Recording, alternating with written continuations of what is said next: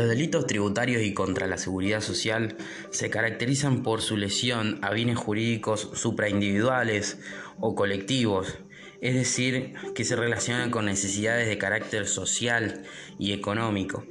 Así se dice que son delitos contra el orden económico, contra el poder tributario del Estado, contra la función tributaria, contra el patrimonio o el erario público, o bien contra la hacienda pública en un sentido dinámico.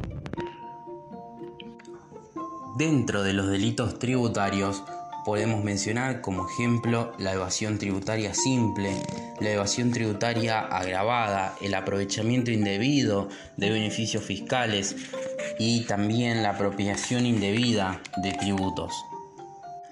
Dentro de los delitos relativos a los recursos de la seguridad social encontramos figuras penales semejantes a los delitos tributarios.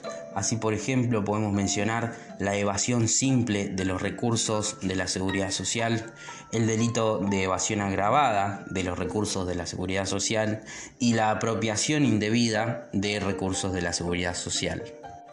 Muchas veces en estos delitos existen mecanismos para terminar el proceso o extinguirlo sin que ello implique el cumplimiento de una pena de prisión.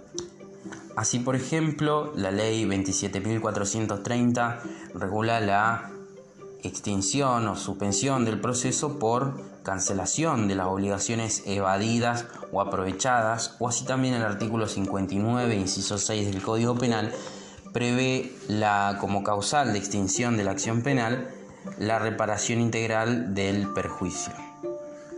Sin embargo, estas formas alternativas a la prisión en el proceso penal, ya sea relativo a delitos tributarios o delitos contra la seguridad social, tienen por lo común un límite temporal, por lo que es aconsejable que ante el primer anoticiamiento sobre un proceso de estas características, acudir a su abogado defensor de confianza.